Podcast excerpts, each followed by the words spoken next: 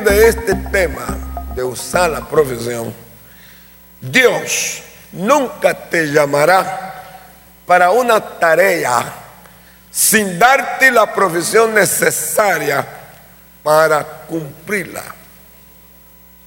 En el propósito de Dios, cuando toma una persona o una familia y le da tareas o propósito, también está junto con la tarea, la encomienda, la profesión para esta tarea.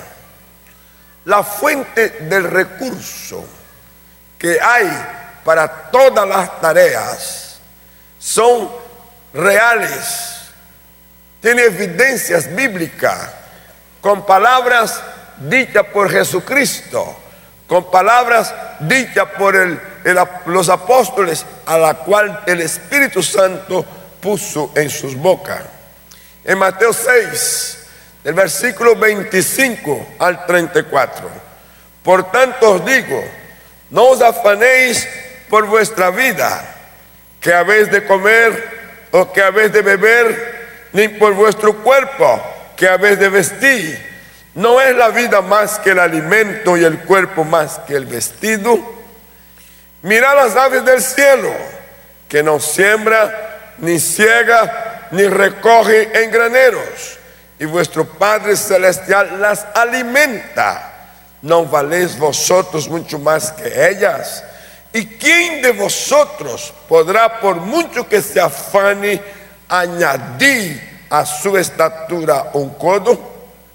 Y por el vestido, ¿por qué os afanáis?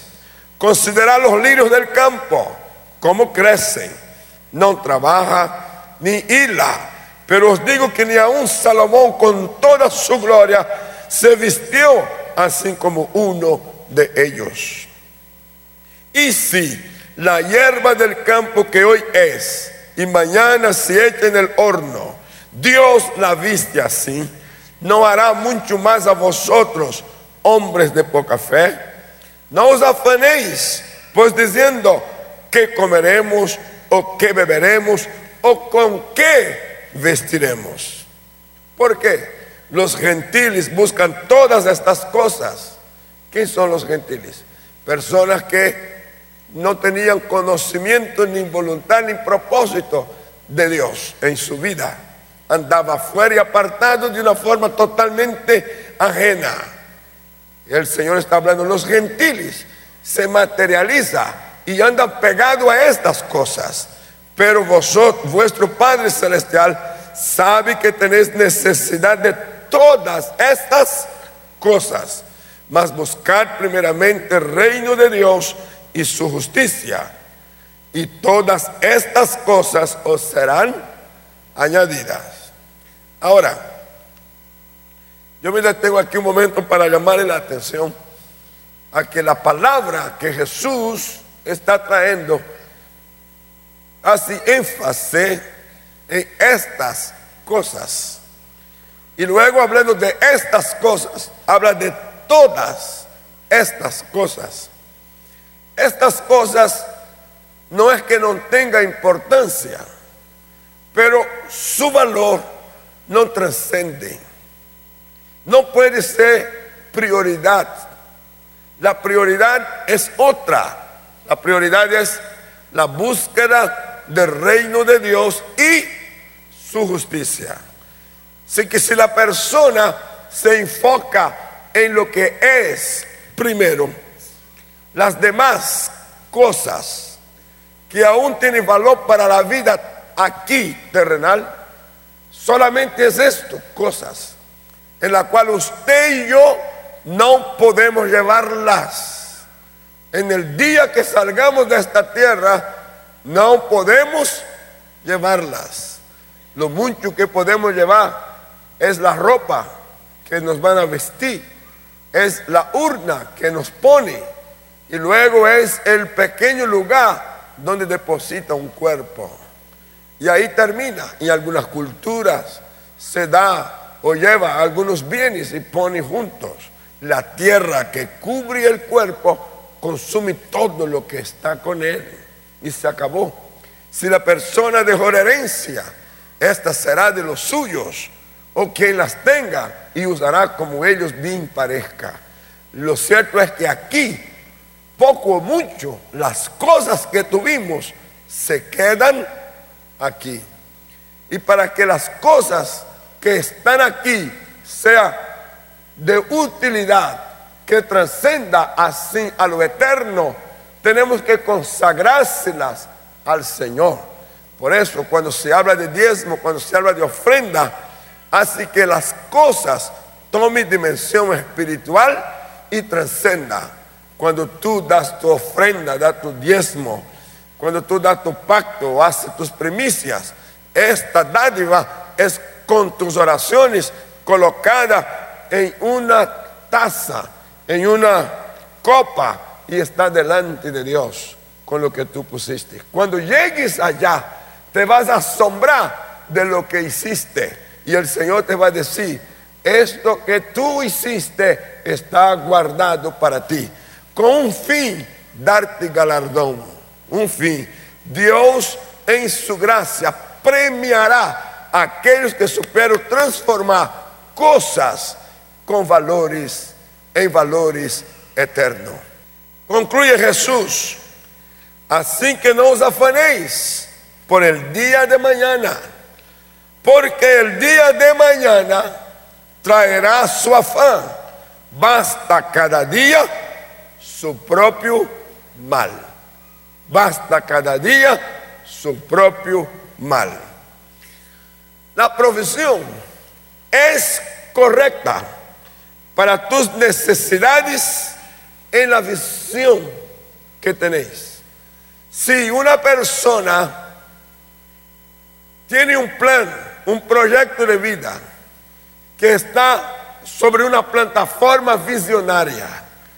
En la medida que la persona establece el plan y define la visión, inmediatamente la provisión será correcta para estas necesidades. Usted crea la necesidad mediante un proyecto y Dios creará la provisión para él. Entonces la propuesta siguiente es, limpia tu bodega celestial. Y esta expresión limpia va con un sinónimo es, es vacía tu bodega celestial. Limpiar es, toma lo que hay, usa lo que hay, dale correcto uso a lo que está dispuesto como provisión para ti.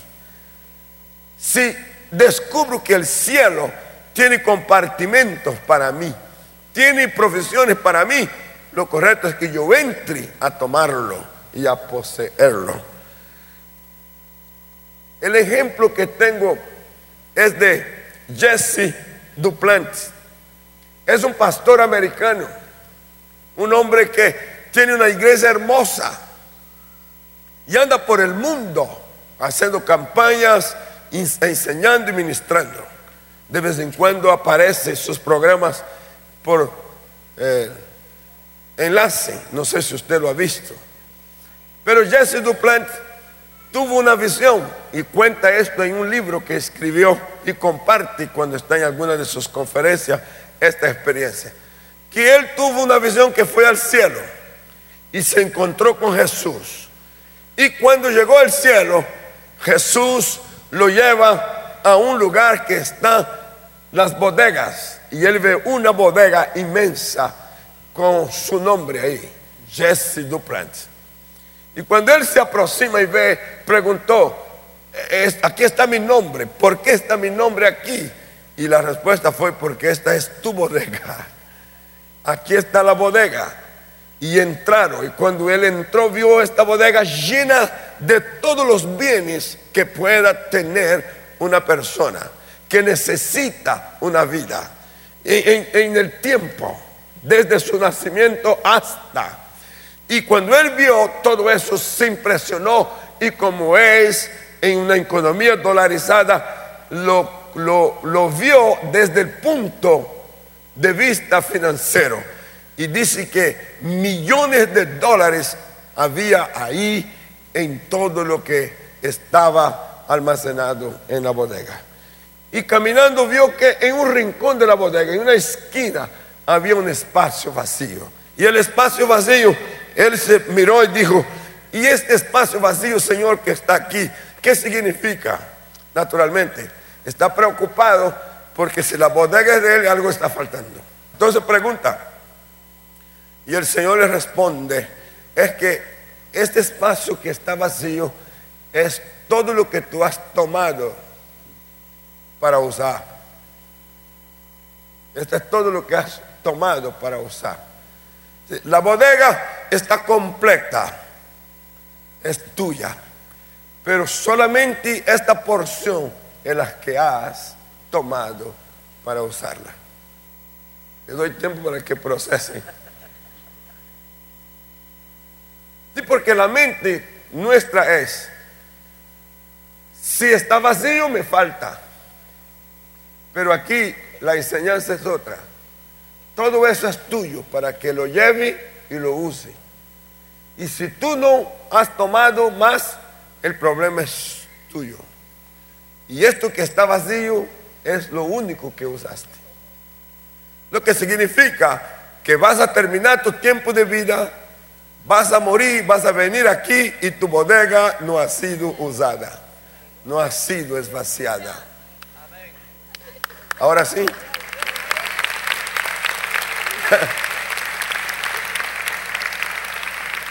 Entonces usted me dirá, ¿y si tengo bodega llena, ¿y por qué debo esvaciarla? ¿O por qué tengo que limpiarla?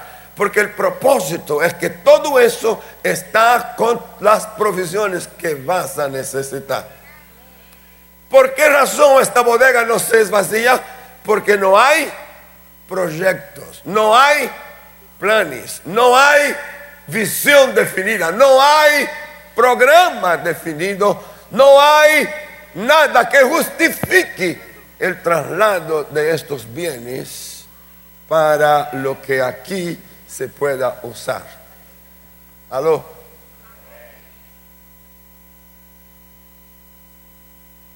Cada vez que hay un proyecto, que hay un plan, inmediatamente se acciona la provisión que está en tu bodega. Quiero darte una palabra con peso profético. Tu bodega está llena. Y más vale que lo use, que lo tome. Y que mientras estés aquí no te haga falta nada. Porque todo lo que tú necesitas ya está provisto. En Juan, Jesucristo hace un llamado de atención a sus discípulos. Hasta ahora nada habéis pedido en mi nombre. Pedid y recibiréis para que vuestro gozo sea cumplido. Entendí que el Señor está incómodo con sus discípulos. ¿Y por qué? Porque ellos, aún viviendo cerca y teniendo todas las posibilidades de usar lo que era suyo, no lo hicieron. Y no lo hacen ¿por qué? No entendieron, no, dieron, no prestaron suficiente atención en los códigos que estaba siendo revelado. Yo quiero darte experiencias mías, si esto te ayuda. Cuando vení, cuando vine a Colombia, Vine sin economía. Vine con el viaje por la selva. Llegamos a vivir aquí en Guaymará y todo lo que quedaba en, en nuestras manos era solamente unos 1.200 a 1.300 dólares. Esto era para equipar la casa y dar inicio a nuestra forma de vida. Fue todo. Y desde aquel día el proyecto que estaba en mente y que fue puesto delante del Señor fue grande, porque todo lo que usted ve estaba proyectado. Dije, todo lo que usted ve estaba proyectado. Y cuando salimos para comprar las primeras cosas que había, compré con el dinero de los muebles, poniéndome de acuerdo con la hermana Naí decidimos no hacer uso de nada lujoso o de nada de valor mayor. Fuimos por lo barato para ahorrar, porque queríamos también equipar el garaje como un lugar de culto. Compramos madera, hicimos banca, compramos megáfono, preparamos todo para poder tener un lugar de culto. Y las cosas de la casa fueron la menor posible. Invertimos en la obra del Señor lo que creíamos que podíamos usar, que ya estaba en nuestras manos. ¿A dónde estaba? En nuestras manos. Quiero que observe eso. Este paso de responsabilidad de hacer uso de lo que tenía en mano, materializado ya, a favor de la obra del reino de Dios, produjo una respuesta inmediata de transferencia. Y desde aquel día hasta hoy se ha comprado terrenos, se ha construido templos, no uno, varios. Y seguimos haciendo, sosteniendo obreros dentro y fuera de Colombia. ¿Sabe por qué? Porque la necesidad está siendo creada y la provisión comienza a ser transferida. Ahí usted me dirá, pero esto es para usted, pastor. Este es para el ministerio. No, esto también es para usted. Vamos, levanta tu mano y diga, estoy consciente de que tengo profesión y tengo derecho a usarla. Jesús me está reclamando, diga, Jesús me está reclamando que hasta ahora no he pedido nada. Puedo pedir y recibiré para que mi gozo sea cumplido. Nosotros ponemos la medida. La medida de la transferencia la ponemos nosotros. ¿Cómo pastor voy a poner yo la medida? Pues lo vas a ver. Jesucristo hace una declaración extraordinaria. Lucas 6:38. Dad y se os dará.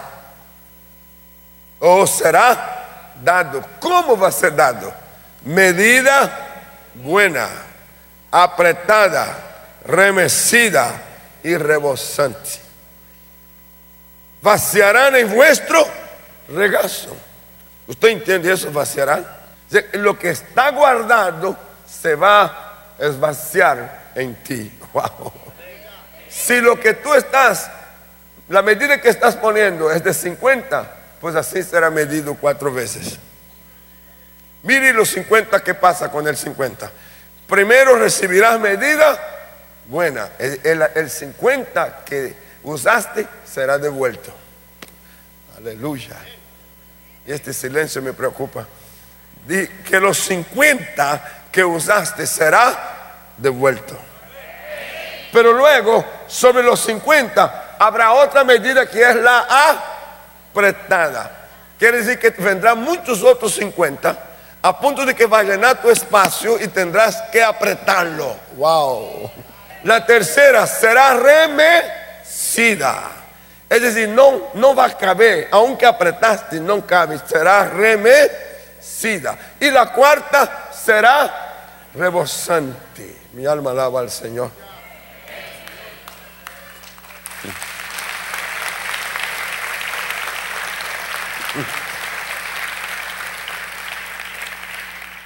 ¿Y cómo lo prueba? Creando necesidad y haciendo uso correcto de lo que ya está en tus manos. Lo que está en tus manos es el principio del accionar y vas poniendo la medida. El Señor, otro día tuve un caso muy interesante, muy interesante. Probé a una persona de cuánto podía dar o cuánto podía vaciarse. Y en esta prueba la, sensación que la persona tiene es, yo no tengo, yo no puedo. No es ahora. Es cohibirse. Es, cerrarse. Porque siente que si así le hará falta. Y yo le digo es lo contrario.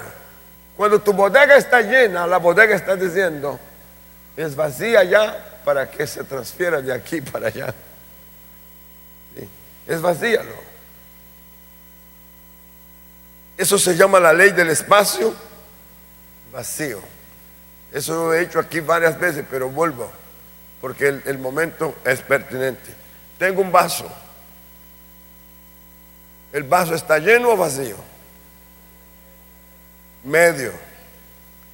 Así que la provisión que yo necesito, ¿cuánto es?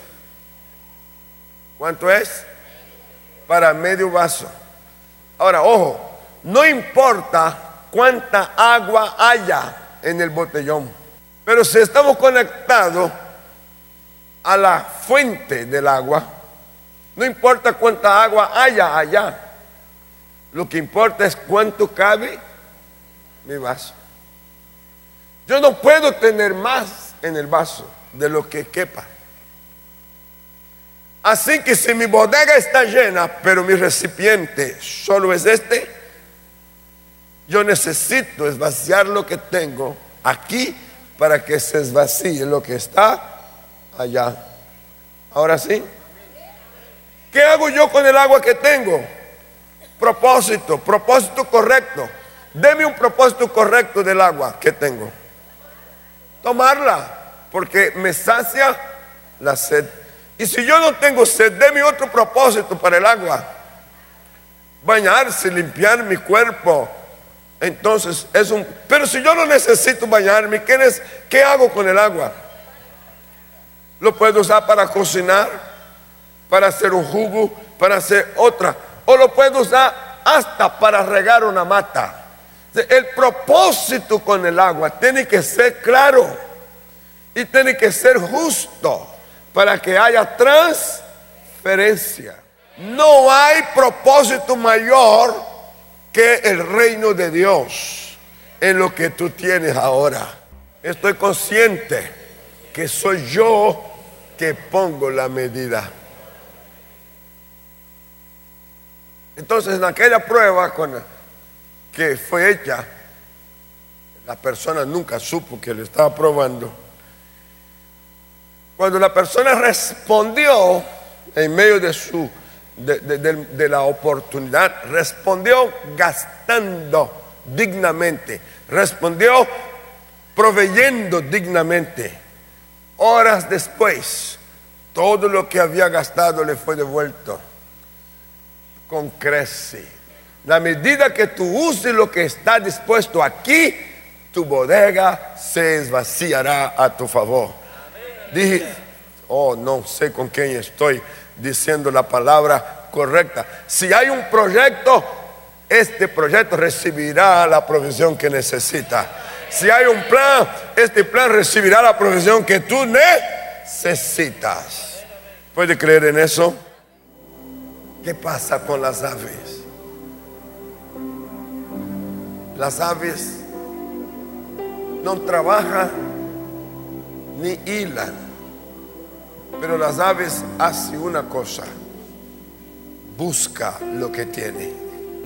El Padre Celestial da la provisión de semillas, da la provisión de gusanos y las aves lo recogen.